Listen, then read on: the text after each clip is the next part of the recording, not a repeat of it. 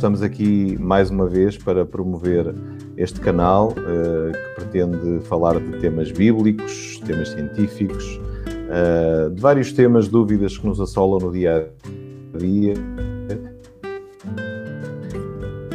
E, e para os, na Bíblia, na ciência, na história. Uh, e antes de falar do, do, do, tema que vamos tratar hoje, um, gostaria de incentivar todos aqueles que ainda não subscreveram o canal a fazê-lo, uh, a ativarem as notificações para que possam ficar sempre a par de, daquilo que nós vamos fazendo por aqui. Basta subscrever, carregar no sininho uh, e, e, e escolher a opção a ativar todas as notificações.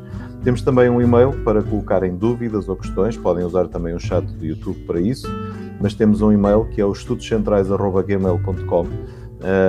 podem colocar as vossas dúvidas que serão respondidas logo que possível e sempre, de preferência, sempre que estejam enquadradas no tema que nós vamos tratar. O tema que nos traz aqui hoje um, eh, é um tema central do cristianismo. Vamos falar da crucificação e vamos debater se a crucificação de facto foi uma realidade ou se é um mito inventado para suportar o cristianismo. Connosco temos uh, o pastor António Páscoa. Boa noite. Um, muito bem-vindo mais Sérgio. uma vez. Um, Obrigado. Claro que uh, este é um tema uh, que para muitos cristãos provavelmente não é tema, porque pode até nem se colocar uma questão deste género, Uh, mas é importante uh, relembrar ou informar as pessoas que há quem defenda que o cristianismo é um mito inventado e não uh, um facto real. E por isso é que nós vamos hoje falar aqui um bocadinho e debater sim, um sim. bocadinho sobre isso.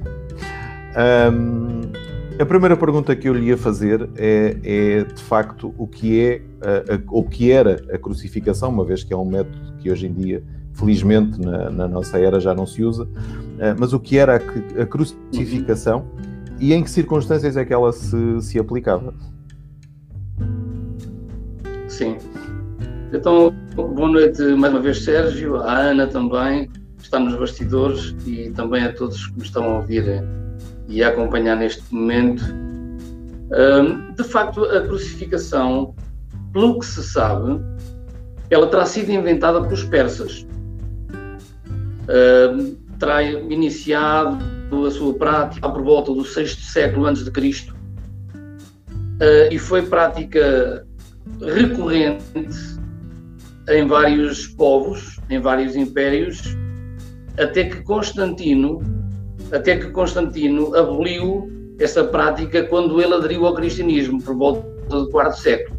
Então, desde o sexto século antes de Cristo até o quarto depois de Cristo, a crucificação era, uma, era um modo de aplicar a pena capital muito frequente.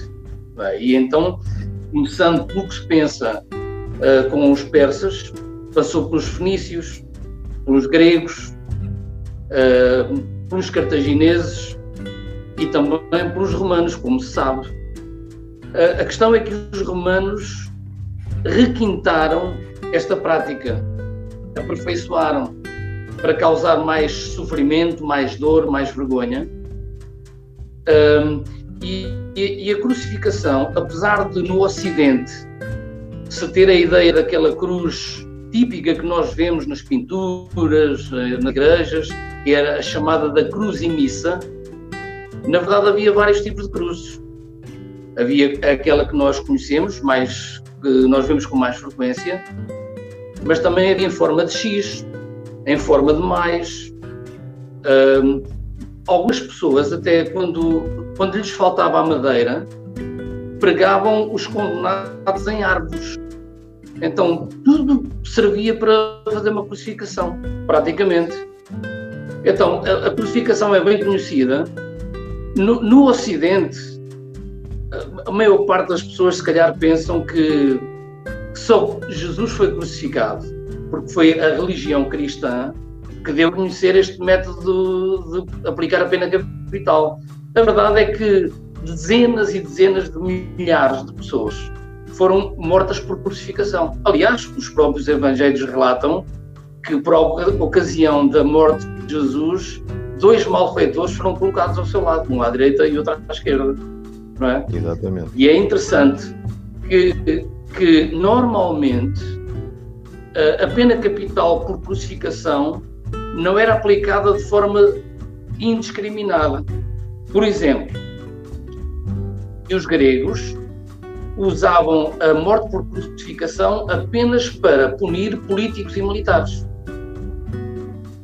Já os persas e os cartagineses usavam-na para punir altos oficiais, comandantes e líderes rebeldes.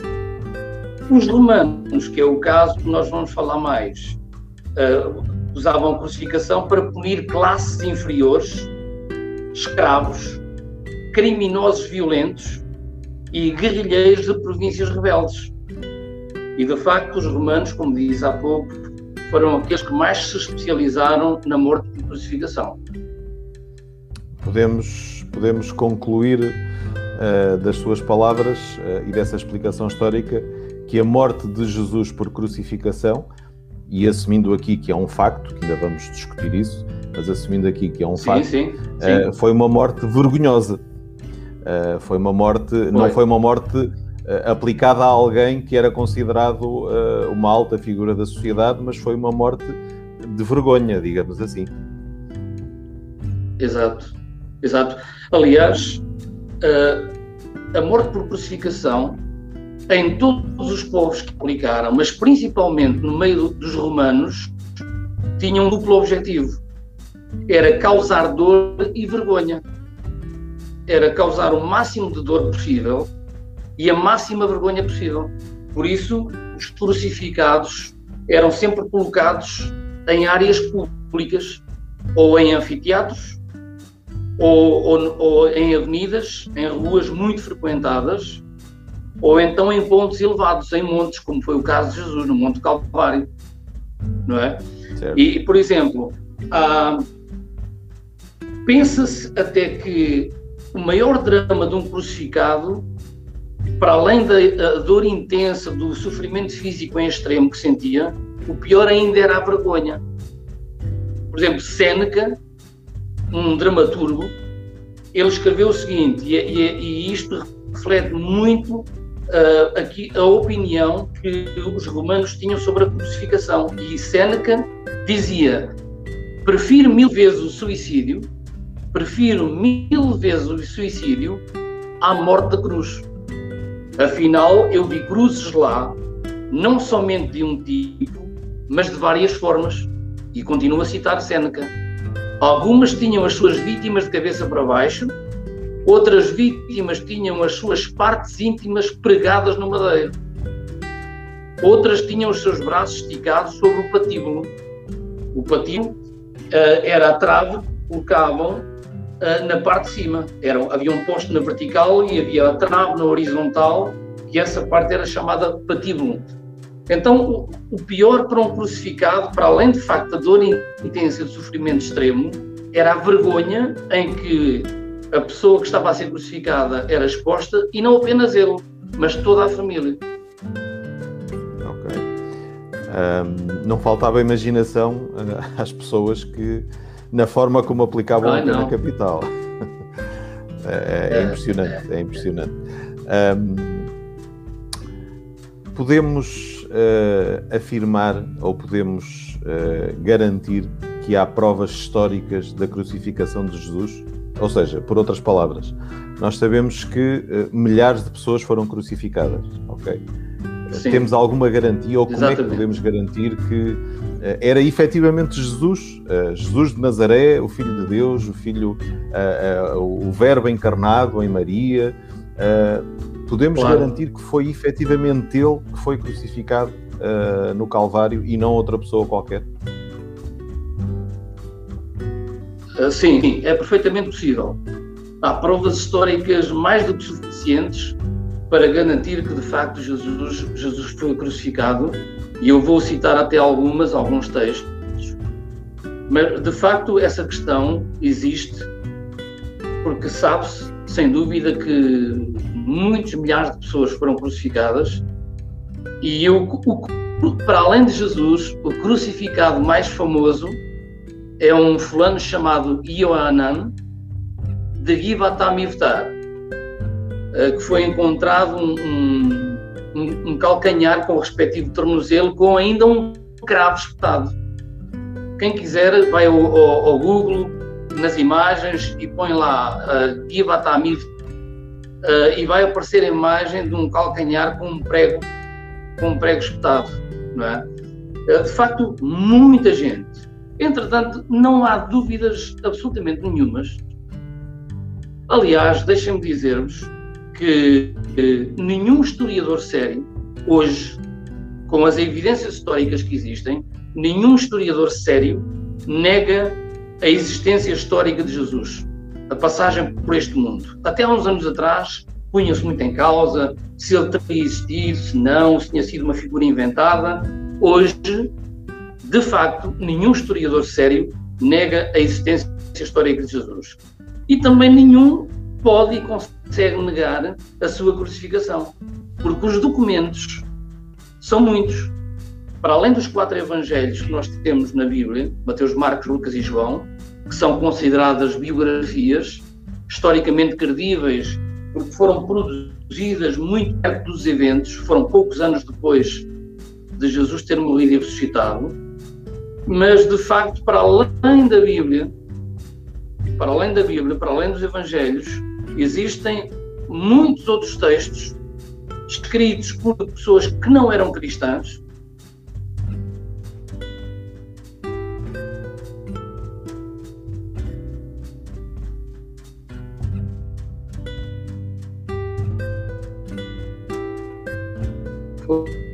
Josefos, que diz uh, num parágrafo,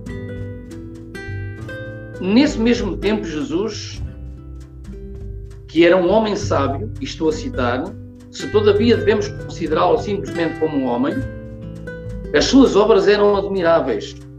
Ele ensinava os que tinham prazer em serem instruídos na verdade. E foi seguido não somente por muitos judeus, mas mesmo por muitos gentios. Era o Cristo. Isto é a afirmação do Flávio José. Os mais ilustres da nossa nação acusaram-no perante Pilatos e ele, Pilatos, fê-lo crucificar. Os que o haviam amado durante a vida não o abandonaram depois da morte.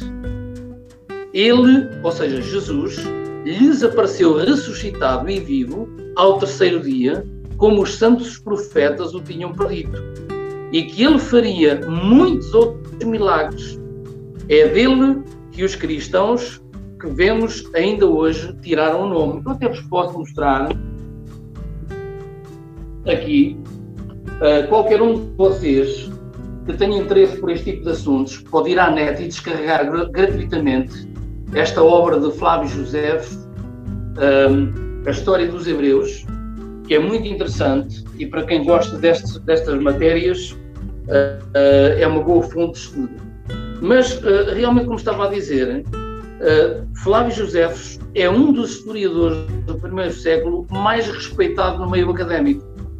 Aliás, nas universidades pelo mundo todo são usadas as obras de Flávio Josefos para estudar a história daquele tempo. E é o próprio Flávio Josefos está a dizer que Jesus existiu historicamente, que fez milagres, foi seguido por muitos judeus, foi mandado crucificar por patos, inclusive vai ao ponto de dizer que depois do terceiro dia foi visto ressuscitado. Uhum. É? Okay. Entretanto, é apenas um dos exemplos. Uh, existe Tácito, existe também o Talmud babilónico, por exemplo, muito rapidamente, o Talmud babilónico, que é uma, um, uma, uma coletânea de obras judaicas que contém interpretações da lei, lendas e, e factos que tiveram lugar na, na história judaica. Então, o Talmud babilónico diz uma, uma, breve frase: na, na, véspera da Páscoa, Yeshu, ou Jesus, o Nazareno, foi suspenso não fala aqui literalmente em crucificação, mas subentende. E Yeshu, o Nazareno, foi suspenso. O caso de Yeshu foi diferente porque estava ligado ao governo de Roma. Mas não há dúvida que o Talmud está a afirmar que Jesus foi suspenso e Tácito também usa uma linguagem diferente, mas afirma que Jesus foi crucificado, entre outros textos que nós não temos aqui tempo para estar a mencionar todos eles. Mas não há dúvida, Jesus, o Nazareno, o Cristo, foi crucificado. Muito bem. Uh, crucificado numa cruz, naturalmente. Uh, sabemos que a cruz é, é um elemento Sim. central, é um elemento central do cristianismo claro. a cruz, eh, a ressurreição. Sobre a ressurreição, certamente falaremos noutra altura. Mas eu gostava de lhe perguntar no Evangelho, efetivamente, aliás, falou há bocadinho do, dos diferentes tipos de cruzes que se usavam na história, inclusivamente da, da, da capacidade criativa uh, que se usou nos diversos tipos de crucificação. Mas sabendo nós que a, que a cruz é um elemento central do cristianismo, eh, eu gostava que nos explicasse de uma forma resumida o que é que é no Evangelho, efetivamente, o que é que é a cruz, o que é que ela significa. Exato. Essa, de facto, é uma pergunta pertinente, é uma questão muito pertinente, porque para a população em geral, quando se fala em cruz, a imagem que vem à nossa mente é um posto de madeira, não é? Uhum. É um posto de madeira. Exatamente. Mas nos Evangelhos, Cruz vai para além de um posto de madeira. Cruz é entrega. Cruz é dádiva. Cruz é favor que não é merecido. Cruz é a manifestação de graça. Então, uh, quando se fala em cruz, vemos ali um posto de madeira e geralmente é nisso que se pensa, mas no Evangelho é muito mais do que isso. Daí é importante nós pensarmos na cruz com uma, um ato de entrega do próprio Deus. Aliás, Jesus disse que ele vinha para entregar a sua própria vida. Ele morreu numa cruz, e é importante percebermos isto. Morreu numa cruz porque foi a, a Judeia era uma província romana. Se fosse um outro, num outro povo, Jesus podia ter morrido de apedrejamento, que era chamada lapidação, podia ter morrido numa fogueira, podia ter morrido decapitado, e essa seria uma morte expiatória na mesma. Seria a tal dádiva, a tal entrega, uh, este favor. Então, quando falamos em cruz no Evangelho, cruz é mais do que um posto de madeira. Cruz é, é a dádiva do próprio Deus. E, e, esta dádiva nós vemos presente não apenas há dois mil anos, quando a cruz de madeira foi levantada, mas vemos ao longo de toda a criação. Por exemplo, a cruz, ou seja, no sentido de dádiva, de entrega, está presente no ato da criação. Deus, quando criou o universo, quando criou o mundo físico que nós conhecemos, esta dádiva está presente, esta entrega. Aliás, eu acredito, contrariamente àquilo que muitas vezes uh, se apresenta, que Deus criou do nada ou seja, a criação como nós a vemos, Deus criou do nada. Eu não acredito assim. Deus não criou do nada, Deus criou dele próprio. Toda a criação tem a sua gênese, tem a sua origem em Deus. E aqui está a dádiva, está a cruz, está a dádiva, está a entrega, está a favor. E nós vemos isto presente ao longo de toda a história da humanidade. E por isso é, é importante demais e eu gostava de frisar um pouquinho este aspecto, que quando a Bíblia fala em cruz, e eu gostava de, de vocês terem presente dádiva, entrega e não um poste de madeira, é por isso que em Apocalipse, no capítulo 13, versículo 8, o apóstolo João afirma que o cordeiro foi morto antes da fundação do mundo. Ainda não existia universo e já Deus se tinha entregue esta dádiva, este favor que não é merecido, esta manifestação de graça, tinha, estava presente. Ou seja, o que é que eu quero dizer com isto? Há um ato de criação, de redenção, de entrega, de justificação antes da fundação do mundo. E isto significa que Jesus, ao ser cordeiro imolado antes da fundação do mundo, significa que eu e todos vocês, a humanidade, foi redimida, foi perdoada, foi expiada antes da fundação do mundo. Ou seja, nós somos pecadores, mas já nascemos pecadores perdoados, pecadores redimidos, pecadores justificados. Percebem? Então posso, e, posso e entender de. Sim, sim. Posso, posso entender das suas palavras uh, uh, que a crucificação de Jesus como ato uh, histórico real há dois mil anos atrás, cerca de dois mil anos atrás, foi a, evidência para o mundo daquilo que Deus já tinha feito antes mesmo de criar o mundo? É isso que está a dizer? Exatamente. É exatamente isso.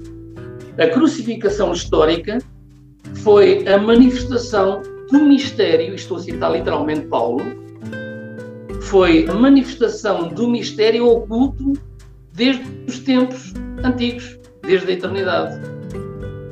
É, foi uma revelação, uma revelação física para nós, seres humanos, termos consciência daquilo que aconteceu. Mas foi apenas para dar uma revelação para que o ser humano compreenda aquilo que foi feito. Na verdade, a expiação, ela, a, a redenção, a salvação, a justificação, a santificação, esta dádiva, dádiva, esta cruz, foi antes da fundação do mundo. Okay. Então, um... É importante nós percebermos, é importante nós percebermos que a, a nossa salvação, a nossa redenção não tem dois mil anos. O que é que tem dois mil anos? É a compreensão. O, o, a nossa razão, o nosso intelecto entendeu este mistério. Agora, okay. a, a, a, salvação, a redenção, justificação, ainda não existia humanidade e ela já tinha sido feita. Por isso, eu e todos vocês já nascemos pecadores, perdoados, restaurados, justificados. Ok. Uh, era precisamente aí que eu ia pegar.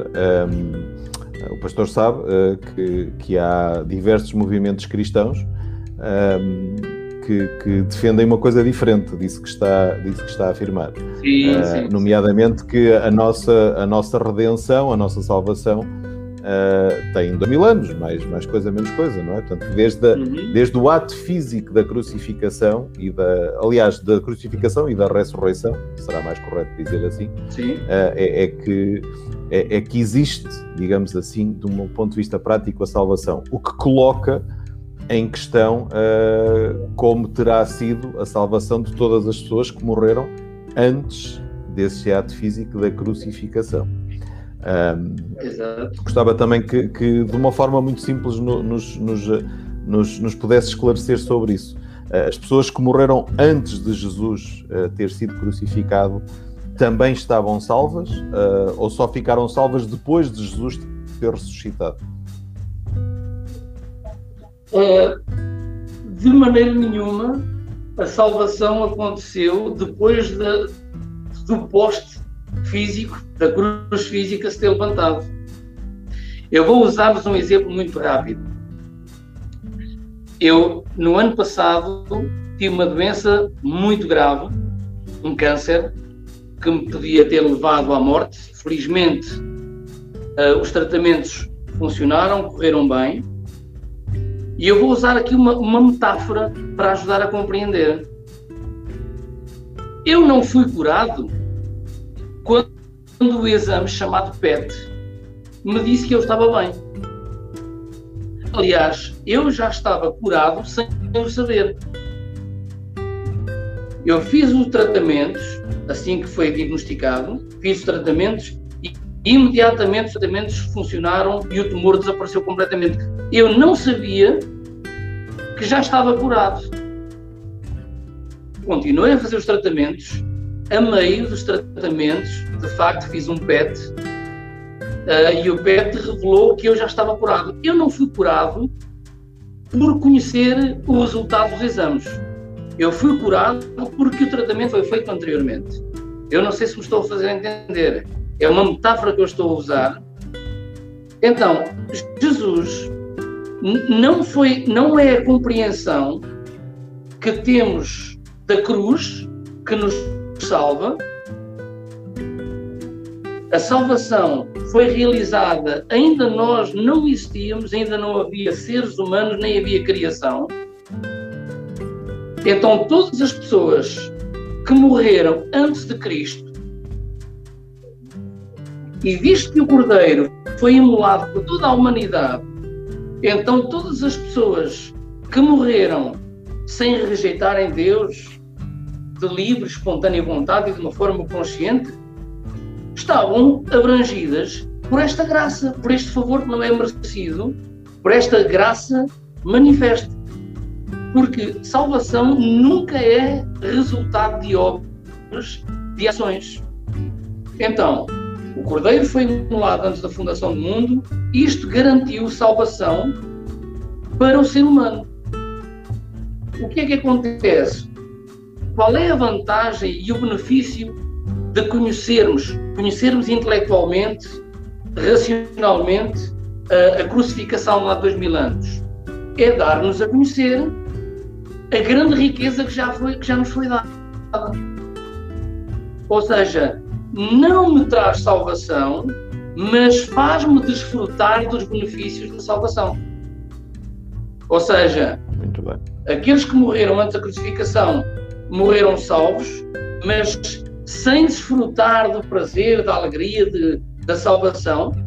Claro, quando chegaram à presença de Deus, terão ficado surpreendidos. Ai, que bom, ainda bem. Uh, agora, depois de Cristo, o Evangelho que fala da crucificação física, aí dá a conhecer o mistério que esteve em oculto e todas as pessoas que, que ouvem e conhecem passam a desfrutar da alegria, da paz, do conforto que este próprio conhecimento transmite.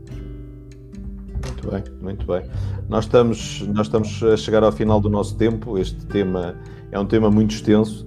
Um, e por isso nós, sim, nós sim, vamos, sim. Estamos, mesmo, estamos mesmo a terminar e, e, houve uma informação que eu não dei no início que vou dar agora. Uh, nós já tínhamos combinado que este tema iria ser uh, desdobrado em duas emissões, portanto nós vamos continuar na próxima emissão. Uh, queria só como nota final dizer, até porque estamos muito próximos do, do tempo da Páscoa, de celebrar a Páscoa, Uh, acredito que com Exato. esta, ainda que incompleta, porque ainda temos uma segunda parte e essa já será depois da Páscoa, mas acredito que, que podemos olhar para a Páscoa de uma forma diferente se compreendermos a cruz e a crucificação claro, claro um, aos olhos de Apocalipse claro 13 e 8, uh, eh, que o Cordeiro foi de facto sim, imolado sim, sim, e sacrificado antes da fundação do mundo. Isto faz toda a diferença uh, e, e, acredito que, que nos traz uh, uma, uma paz inexplicável. é, se calhar é a palavra melhor que eu encontro para, para, uhum. para, para definir sim, sim. A, a, paz que sentimos da parte de Deus quando percebemos que tudo foi planeado desde o início, que não houve aqui um plano claro, B para salvar a humanidade, que não houve Deus claro, não claro. foi apanhado de surpresa em situação nenhuma. Uh, basicamente. Exatamente. Uh, não, não foi, não, Jesus não foi metido no meio da história por causa da, da por, por, Deus ter sido uh, surpreendido de alguma maneira. Exatamente. História, é? Exatamente. Agora só para dizer o seguinte muito rapidamente. Todos nós podemos dormir descansados. Paz absoluta porque não é mérito nosso, não é mérito meu, não é vosso, não é de ninguém. Foi dado gratuitamente ainda antes de nós existirmos. Por isso, de facto, é, é extraordinário. Muito bom, muito bom, muito bom. Muito bom. Ok, pastor, muito obrigado. Uh, muito obrigado. Foi, pelo Nada. menos para mim, foi muito esclarecedor. Um, relembro que nós é vamos um fazer. Obrigado. Uh, é, relembro que nós vamos fazer a segunda emissão, a não a segunda emissão, mas a segunda parte, na terceira emissão que vamos fazer do, do, canal, dos estudos centrais, vamos fazer a segunda parte deste tema, da crucificação, mito ou realidade. Vamos abordar as teorias do iluminismo sobre uh, que defendiam uh, que a crucificação era um mito e vamos falar também de, de outros temas. Desafio-vos a estarem aqui no dia 8 de abril, que será a nossa próxima emissão, às 21 horas. Até lá, partilhem, uh, podem partilhar esta emissão com quem quiserem, estejam à vontade, uh, para que este conhecimento e esta informação possa chegar o mais longe possível, porque é esse o nosso objetivo. Mais uma vez, uh, apelo a que possam subscrever uh, o nosso canal, possam ativar as notificações para que estejam sempre, uh, recebam sempre as notificações daquilo que nós vamos fazendo por aqui. Uhum. Muito obrigado a todos, uma boa noite e aproveito, ainda que há, há alguma distância, mas aproveito para desejar uma feliz Páscoa para todos e, e cumpram as regras do confinamento, porque uh, esse é o nosso dever neste tempo. Muito obrigado, sim, pastor, sim. mais uma vez, boa noite e até à obrigado, próxima. Obrigado, obrigado eu, obrigado Sérgio, obrigado Ana e a todos que nos estão a ouvir e a acompanhar. Uma boa Páscoa também. Deus abençoe a todos. Obrigado. Ah, boa noite, obrigado. Boa noite, boa noite.